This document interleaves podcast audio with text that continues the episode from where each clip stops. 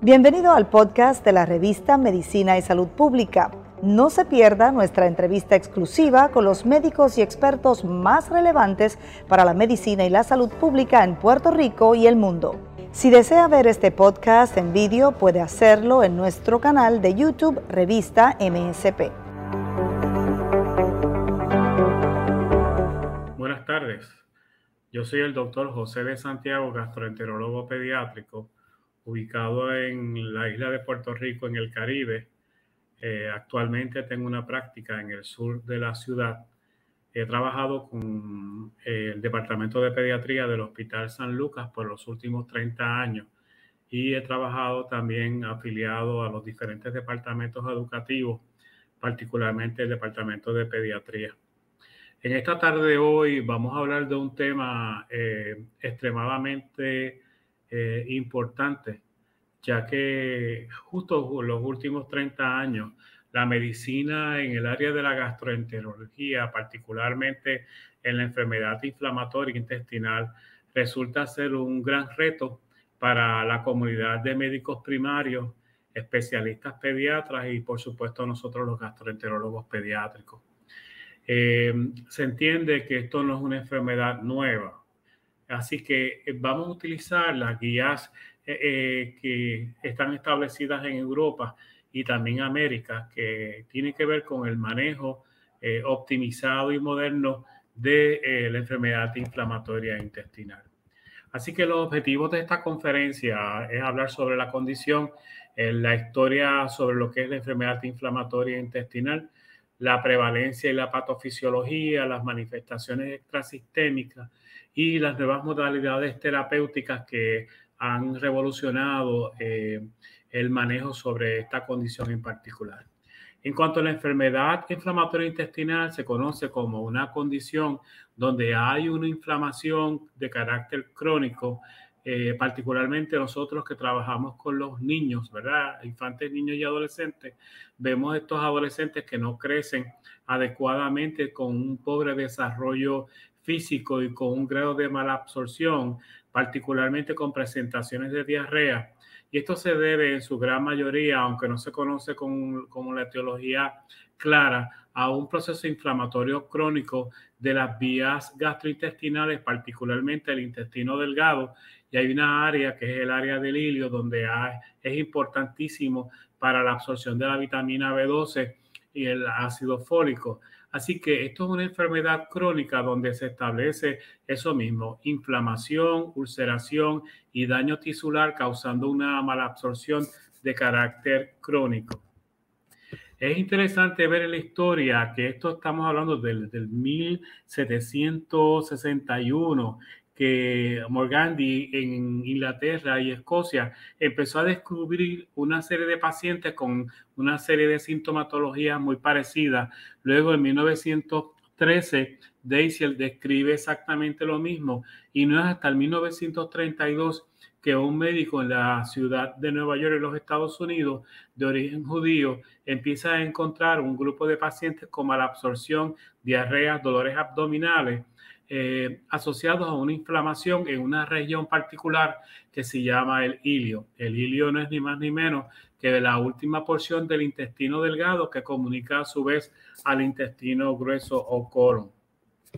Este caballero es de nombre eh, Dr. Bury Crohn's y es por él precisamente que se da el diagnóstico de enfermedad de Crohn's, a lo que llaman la ileitis regional o inflamación, donde particularmente el hilio se ve más afectado que en otras porciones. Cuando hablamos sobre la epidemiología, esto está cambiando constantemente. Es importante saber que en cuanto a la patofisiología, no se conoce eh, realmente cuál es la causa, pero sí se ha observado, observado, por ejemplo, actualmente en Norteamérica, que cada 10 de 100 mil pacientes, y esto ha subido porque son números que van distintos a esta estadística, están presentando la enfermedad. Hay dos picos particularmente más eh, importantes. El primer pico es entre las edades de 20 a 30 años y la otra entre 60 a 80. Así que nuestros envejecientes pueden muy bien presentar este tipo de sintomatología. Es más común en Norteamérica y Europa que en otras áreas como África, Asia o Suramérica. En Puerto Rico eh, se había hablado de unos números específicos que se habían eh, descubierto hace unos años atrás, pero hace dos años la doctora Esther Torres, que tiene las clínicas más prominentes de, enfermedad inflamatoria aquí en la isla, ha establecido que sí, que los números han ido en aumento parecido a Estados Unidos y estamos hablando de casi 10 de cada 100 mil. Estamos hablando realmente de una estadística bastante elevada. Lo mismo es que esta enfermedad se ve más común en mujeres que en, varones de adultos. Sin embargo, en niños se ve al revés, más varones que, que niñas, ¿verdad? Estos son unos estudios que se han presentado sobre estas condiciones aquí en Puerto Rico, donde nos evidencian, ¿verdad?, la, enfermedad. ¿Cómo eh, eh, se divide la enfermedad como tal? Hay dos entidades dentro de la enfermedad inflamatoria intestinal. Uno es el Crohn's disease, y el segundo sería la colitis ulcerosa. La colitis ulcerosa, como dice su nombre, colon, colitis, es una inflamación ya sea en fragmentada o usualmente completa para convertirse en una condición que se llama colitis ulcerativa, donde a diferencia de Crohn's, se ven usualmente criptitis y no granulomas como en el caso de Crohn's. En enfermedad de Crohn's es desde la boca, como se puede ver en el diagrama, hasta eh, el intestino grueso. Así que hay una diferencia histológica en ambas, pero sin embargo a su vez comparten casi la misma eh, sintomatología y clínica. Usualmente la colitis ulcerosa es más catastrófica y aguda y Crohn's es más de más tiempo, donde produce quizás problemas en el caso de los niños más eh, prominentes en el desarrollo. En el caso de la colitis ulcerativa en adolescentes, eh, lo que se ve usualmente son diarreas con sangre de carácter agudo bastante severa. Así que hay unas diferencias básicas, como pueden verse en las lesiones histológicas, ¿verdad? Entre Crohn's y enfermedad eh, de colitis ulcerativa, donde Crohn's, el granuloma es lo más común, y en el caso de la colitis, lo más común es una criptitis, que es una inflamación en una porción, ¿verdad?, histológica del intestino grueso. Interesantemente, la enfermedad de Crohn's también se puede manifestar no tan solo con dolor abdominal y diarrea, sino con lesiones perianales, y esto es exclusivamente de Crohn's. Así que cuando vemos colitis ulcerativa es el colon, pero el recto no está casi envuelto. Cuando hay abscesos en el área perianal o, o tags perianales, ¿verdad? O sangrados que, o drenajes de abscesos en esa área, esto es Crohn's hasta que se pruebe lo contrario. Okay. Así que es bien importante eh, hacer un buen examen físico a aquellos pacientes con presentaciones de dolores abdominales, cuadros de mala absorción, diarreas crónicas con o sin eh, sangre. Y es interesante ver que la enfermedad de Crohn particularmente, que es la que envuelve desde la boca al ano, a diferencia de la colitis ulcerativa, que es únicamente el colon, puede tener unas lesiones eh, predictivas. Eso significa que hay unas lesiones eh, rectales que nos pueden sugerir el proceso de evolución de esta enfermedad. Esto es un artículo de eh, Practice de Gastroenterología del 20, donde establece que se hace un estudio de evaluaciones físicas y se encontraron un grupo de pacientes con lesiones y en muchos de estos pacientes, que fueron 3.000, ¿verdad? Encontraron que tenían la evidencia de esta lesión rectal para un 21.6 eh, por ciento como valor predictivo para la formación de esta enfermedad. Por otra parte, eh, es importante entonces que el paciente, cuando sea evaluado e identificado, se haga los estudios adecuados para identificar la condición de enfermedad inflamatoria. De igualmente, hay unas condiciones que son extra eh, o manifestaciones intestinales por ejemplo, cuando vemos un niño que está creciendo a término adecuadamente y entonces en la adolescencia empieza a bajar de peso, igualmente a no desarrollarse adecuadamente. En las niñas, inclusive en los varones, la formación de las características sexuales eh, eh, del varón o de la niña, al tener este cuadro de mala absorción, usualmente están retrasadas en crecimiento y desarrollo. Por otra, por otra parte, como esto se considera quizás en cierta medida un trastorno de carácter autoinmune, puede haber otras lesiones como por ejemplo lesiones en, el ojo, lo que llaman uveitis, lesiones en la boca que pueden ser ulceritas envueltas ¿verdad? en el área eh, oral y lo que llaman canker sores, dolores en las coyunturas o artralgias, ¿verdad? ya sea brazos, eh, rodillas, espalda, lesiones en la piel, particularmente lo que llaman eritema nodoso, que aunque no es exclusivo de enfermedad inflamatoria intestinal, sí puede sugerirlo. Y esta enfermedad también está asociada con trastornos hepatobiliares e hígado, al ser mismo un trastorno de carácter autoinmune. Así que son muchas características que siempre se deben preguntar, independientemente de ese cuadro de mala absorción de diarrea y dolor abdominal en el paciente. Eh, eh, pediátrico o adulto. ¿Cuál sería la mejor manera de uno diagnosticar? En el caso de un adolescente que llegue, por ejemplo, a la oficina donde hay dolor abdominal y presenta evidencia de diarreas con sangre en las últimas tres a cuatro semanas y pérdida de peso significativa, siempre es importante, teniendo en cuenta la pérdida de sangre, que se haga unas pruebas hematogénicas, ¿verdad? Donde se evalúe su hemoglobina y las plaquetas. Usualmente en la colitis ulcerativa son pacientes que tienen anemia y presentan por la inflamación eh, eh, aguda del colon las plaquetas de carácter elevado. Lo otro que utilizamos es lo que llaman el sedimentation rate o el tiempo de sedimentación con el CRP, que son marcadores inflamatorios que usualmente están por encima de 20, ¿verdad? 30, que ya uno sabe que está sugiriendo que hay un proceso inflamatorio gastrointestinal. Esto no es exclusivo de IBD, ya que otros trastornos autoinmunes también se utilizan estos parámetros. Por otra parte, sabemos que un paciente llega con diarreas con sangre y el médico primario, el pediatra o el internista, igualmente el gastroenterólogo adulto o niño, debe hacer siempre una evaluación de las heces fecales. Entre ellos, se hace un cultivo regular, sabiendo que las infecciones eh, de salmonella y shigella hacen un tipo de colitis infecciosa aguda, ¿verdad? Que puede ser o no tratada con medicación, de acuerdo al caso.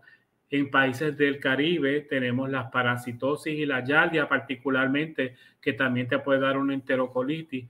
Y con el uso de antibióticos sabemos también que los los pacientes pueden desarrollar un patógeno que se llama Clostridium difficile, que crece precisamente con el uso de antibióticos y se puede ver de manera positiva y persistente en pacientes con enfermedad inflamatoria intestinal.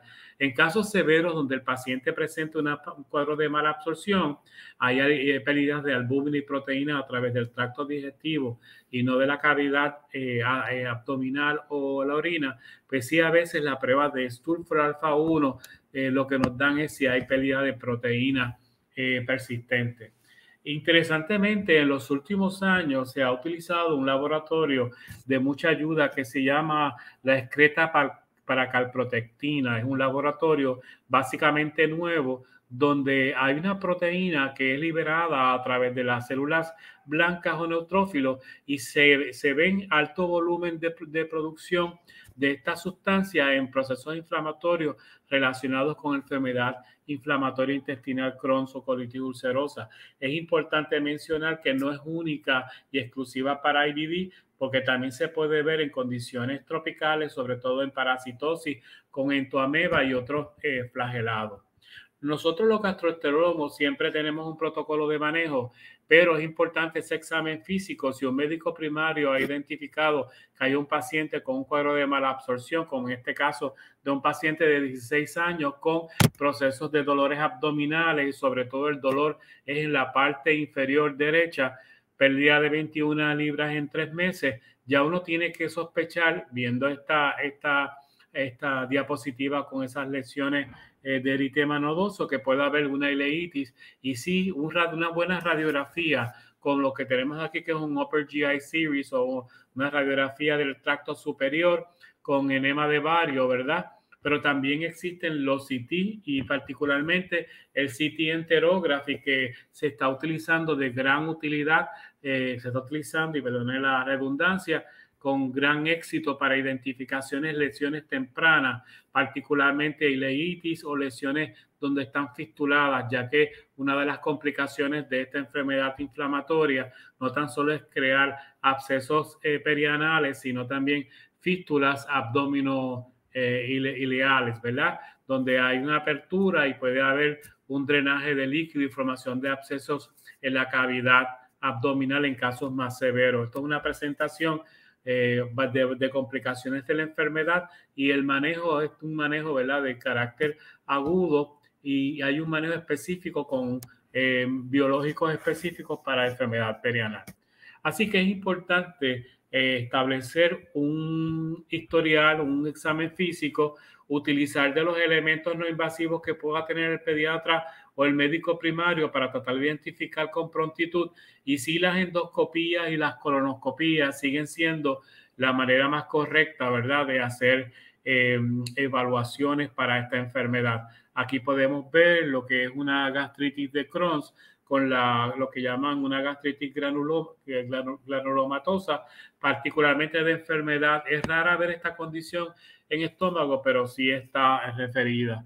Así que va a ver la evidencia de cambios este, histológicos, particularmente con presencia de granuloma en el mismo estómago. De otra parte, en el caso de la colitis ulcerativa, que es la presencia de una ulceración a través del colon, carácter homogéneo, vamos entonces a ver la histología que está asociada con aumentos en criptitis. Y por último, la presencia del gobblestone appearance, que es característico de Crohn's, puede ser de carácter segmentado, puede estar este, eh, completo y sobre todo en el hígado también se puede presentar de esta manera y obviamente el diagnóstico es de carácter histológico donde el granuloma dice la enfermedad. En nuestra experiencia, estamos viendo niños más jóvenes con este tipo de entidad y sobre todo en adolescentes estamos viendo, por ejemplo, que es el hilio donde usualmente empieza a presentarse la enfermedad que en otras, eh, en otras eh, áreas. En cuanto al manejo, eh, es bien particular por cada paciente. sabemos que la enfermedad inflamatoria en general se divide en leve, moderada a severa. El paciente leve es el que está presentando ciertos síntomas, ¿verdad? Sin emergencia a salir corriendo al hospital, dolor abdominal crónico, diarrea y pérdida de peso. Y ese paciente pues, ya se hace la metodología antes, antes mencionada. Igualmente vas a ver el paciente que tiene de moderado a severo y es ese de moderado a severo el que va a ser el reto. En el pasado, hace 30 años, muchos de estos pacientes morían sin opciones y los tratamientos eran básicamente de esteroides y medicamentos como la sulfasalacina, con componentes de sulfa y componentes de aspirina que en pacientes eh, eh, varones particularmente causa asospermia. Eh, si existe la mesasalamina, que son otros productos que tienen envolvimiento con aspirina y sabemos que es bien importante cuando se tome estos elementos de tratamiento vigilar ¿verdad? la función renal del paciente ya que la aspirina puede presentar, ¿verdad?, procesos de complicación. Eh, aparte de eso, eh, el uso eh, prolongado de esteroides está básicamente descontinuado. sí se utiliza en casos de agudos, ¿verdad? De manera corta, pero también se está empezando a utilizar los inmunomoduladores y los biológicos, que son medicamentos que nos van a ayudar específicamente a contrarrestar la inflamación crónica. Entendemos que no hay etiología clásica o, identificada como el agente causal primario de que haya un proceso donde hay un aumento en la secreción de lo que llaman el tumor necrotic factor, ¿verdad? Em, las interleuquinas o las células particularmente que tienen que ver con la parte de las interleuquinas y el tumor necrotic factor al haber un proceso inflamatorio, empieza a enviar grandes cantidades de esta sustancia, que es lo que nos va a causar el daño inflamatorio crónico, la ulceración y el proceso fistuloso que nos da todas las complicaciones del proceso de malabsorción y enfermedad crónica. Así que las metodologías de tratamiento moderno van dirigidos a buscar la manera de cómo cortar esa inflamación de carácter crónico y la persona pueda restablecer de una vida que es básicamente sentada en el inodoro con procesos de mala absorción, pérdida de, peso y malnutrición, a tratar de llevar un tratamiento que sea adecuado al proceso de la enfermedad, así sea leve, moderado o crónico. Así que aquellos pacientes de carácter leve sí se puede seguir utilizando ciertos tipos de sustancias o medicamentosas antiinflamatorias locales como es la pentasa o, el, o la mesasalamina, cualquiera de los dos. Hay uno que trabaja directamente en el hilio y el colon, otro que trabaja en el colon directamente. Y si esto pues da la casualidad que el paciente, eh, como es un proceso crónico no curativo de entrada, si puedes aminorarse los, los tratamientos, ayudan a aminorar la enfermedad. Pero en el pasado, por ejemplo, el paciente con colitis ulcerativa a corto plazo, hace 30 años, tenían colostomía. Y la colostomía en el paciente de colitis ulcerativa, pues sí, da la casualidad que era una alternativa terapéutica de mejoría. Sin embargo, a veces estas colitis ulcerativas resultaban ser un Crohn's y entonces la enfermedad aparece un poquito más arriba y ahí esos pacientes que sufrían cirugía tras cirugía con eh, resecciones y resecciones.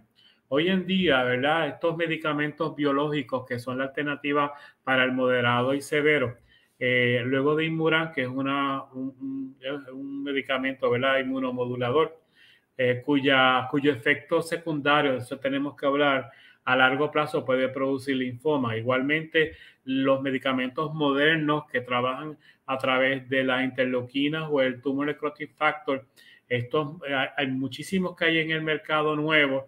Hay unos que empezaron hace 30 años, pero sí hay muchísimos nuevos trabajando con las interleuquinas. Así que hay diferentes alternativas para aquellos pacientes que estén necesitados de tratamiento más sofisticado para poder controlar la enfermedad. Y uno tiene que sopesar los efectos en riesgo del, medicamento versus el progreso en mejoría de, los, de la apariencia y de la situación clínica del paciente. Vuelvo y repito, no hay cura para enfermedad. Sin embargo, aquellos pacientes con el tratamiento adecuado, ahora ya estos biológicos han logrado que haya un por ciento grandísimo de pacientes que no necesiten cirugía en 10 años. Antes las cirugías eran mucho más necesarias. Repasando, se le da al paciente los aminosalicilatos, que son los medicamentos que se dan usualmente de mantenimiento y ayuda en fase inicial leve. Se le da antibióticos solamente a aquellos pacientes que tienen lo que llaman los flare-ups o enfermedad eh, perianal, como le enseñé el absceso previamente, que básicamente es, aquí está la ciprofluxacina y los metronidazol, pero en casos severos habría que utilizar drenaje o penrose eh, eh, quirúrgicos en caso de complicaciones mayores. El esteroide se trata de evitar en pacientes por los efectos secundarios mayores, sobre todo en los niños que pueden causar problemas de crecimiento óseo, osteoporosis, pueden utilizar, eh, hacer glaucoma y afectar el crecimiento, sobre todo del niño, como dije. Y los inmunomoduladores como el azatriopin, que se puede combinar cuando el paciente está saliendo de sus esteroides para tratar de bajar esa inflamación, pero ya dije que uno de los efectos secundarios puede ser, ¿verdad?, linfoma. Así que los biológicos han demostrado ser una buena alternativa terapéutica teniendo en consideración la cantidad de pacientes diversos que están, ¿verdad?, este, bajo los tratamientos. Así que yo lo que voy a hacer, básicamente, estoy mencionando aquí de manera somera, ¿verdad? lo que estábamos explicando sobre los diferentes medicamentos y eh, tener en consideración los efectos secundarios, ¿verdad? Así que eh, enfocando nuevamente hacia los medicamentos de la de la de la de los biológicos, ¿verdad? Hay unos medicamentos de estos, ¿verdad? Como infliximab, adalimumab y sertolimumab pegol, ¿verdad? Que pueden producir eh, ese efecto antiinflamatorio eh, de mejoría al paciente. Interesantemente, hay muchos de estos pacientes que eh, necesitan el cambio de uno a otro porque puede o recurrir los síntomas o poder crear lo que llaman un tanto de resistencia o puede presentar también problemas de efectos secundarios con los mismos. Por ejemplo, se ha visto lo que llaman es como el lupoid, eh, systemic lupoid reaction, que es como si fuese una reacción tipo lupoide, ¿verdad? Donde el paciente eh, eh, reacciona como si fuese un proceso de carácter inmunológico y ahí en ese caso pues habría ocasiones utilizar esteroides y cambiar entonces el, tratamiento terapéutico de ese paciente. También pueden presentar alergias al medicamento, ¿verdad? Y en ese caso pues uno trata de buscar una alternativa eh, que pueda ser de carácter efectivo. Sabemos que hay ciertos tipos, ¿verdad? De tratamientos, particularmente para enfermedad perianal exclusiva, como lo que es el Remicade, que siempre se ha considerado como una alternativa excelente para ese paciente. De hecho, el Remicade siempre se ha utilizado en pacientes para rescatarlo. Tenemos un adolescente que llega a nuestras clínicas con eh, unos sangrados profusos eh, que no se detiene, diarrea hasta 10, todas en sangre, ha necesitado dos deposiciones, este, dos, dos transfusiones de sangre de entrada, se pasa a la área de intensivo. Y esos pacientes que pueden tener una complicación que llaman eh, el megacolon tóxico, ¿verdad? No lo queremos este, prevenir, siempre se cubre con antibióticos y el tratamiento para este, rescatarlo sigue siendo Remicade. Con una experiencia eh, excelente. Antes del Remicade, estos pacientes morían. O se hacía una colectomía o morían. Así que eh, eh, estos productos, ¿verdad? Lo que llaman los agentes anti-TNF, que es la sustancia que causa el daño, han llegado para quedarse y para disminuir la reducción de hospitalización y riesgos de cirugía y las complicaciones relacionadas. De igual manera, aquí podemos ver, ¿verdad? Este, cómo estas terapias que, que son, aquí vemos el adamilulabo, el Murán, ¿verdad? Eh, perdóneme, el, el, uno de los medicamentos que más utilizamos, ¿verdad? Este, y el infliximab, que es el Remicade. Este, ah, y estos productos, ¿verdad? Trabajan precisamente en el tumor necrotic factor, tratando de evitar la producción de ese, eh, esa sustancia tisular que hace efecto, ¿verdad? Así que siguen añadiéndose por año nuevas terapias que son de carácter diverso. Unos trabajan a través de el tumor necrotin factor o las células mastoides, ¿verdad?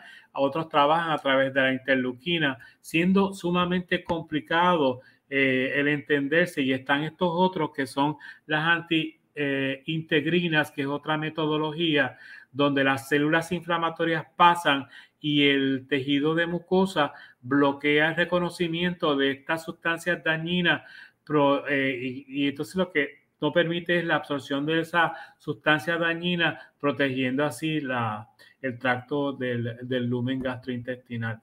Así que nos siguen llegando nuevos productos este, es muy importante el conocimiento y cómo aplicarlo.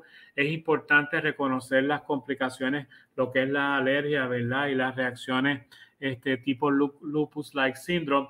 Y eso, pues, en combinación con un equipo, ya sea de nutricionistas, eh, ya sea de cirujanos, ya sea de gastroenterólogos, ya sea de psicólogos o psiquiatras, y teniendo una buena orientación a los papás, explicándoles lo importante que es saber sobre la condición y su manejo y no desesperarse, ¿verdad? Porque siempre hay opciones.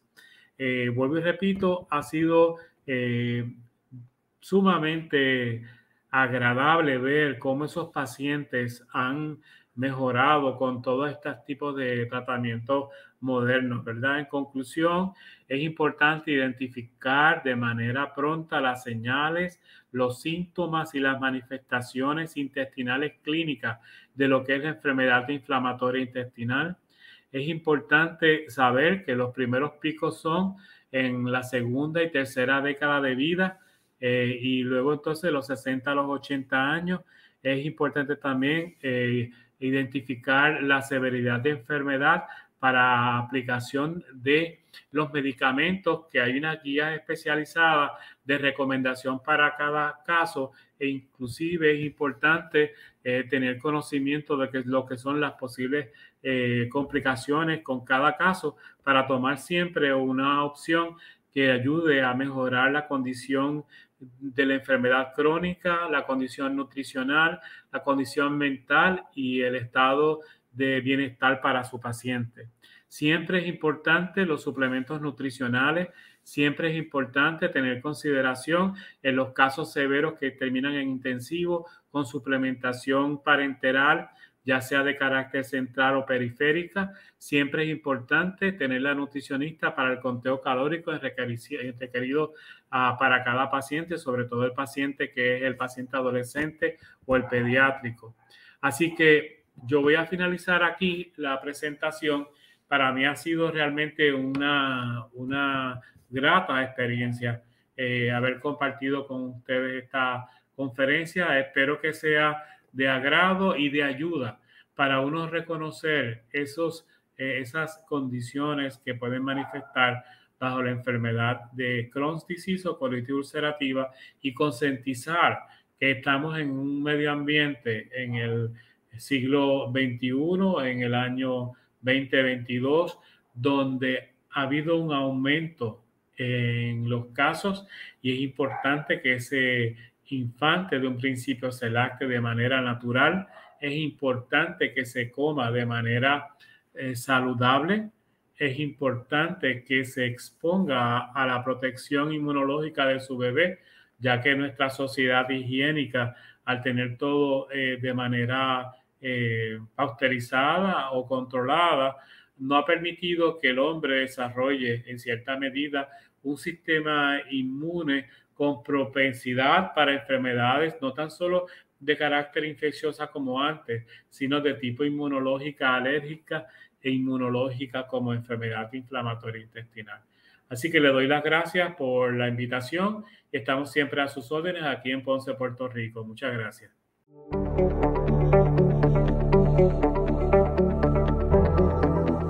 Bienvenido al podcast de la revista Medicina y Salud Pública. No se pierda nuestra entrevista exclusiva con los médicos y expertos más relevantes para la medicina y la salud pública en Puerto Rico y el mundo. Si desea ver este podcast en vídeo, puede hacerlo en nuestro canal de YouTube Revista MSP.